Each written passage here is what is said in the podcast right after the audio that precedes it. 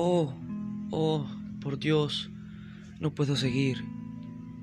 Hola, ¿qué te pasa? ¿Cómo estás?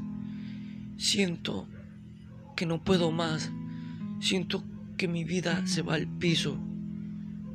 Siento que mi corazón necesita amor. Tranquila, tranquila, no te preocupes. Hoy te vengo a hablar de alguien maravilloso, de alguien que puede cambiar tu corazón y llenar ese vacío que en el mundo no has podido llegar. ¿Quién es? Dime por favor. Hoy te vengo a hablar de Dios. Hoy te vengo a hablar del Rey de Reyes y Señor de Señores, aquel que un día mandó a su Hijo unigénito para que muriera por nosotros en la cruz del Calvario. Murió por nuestro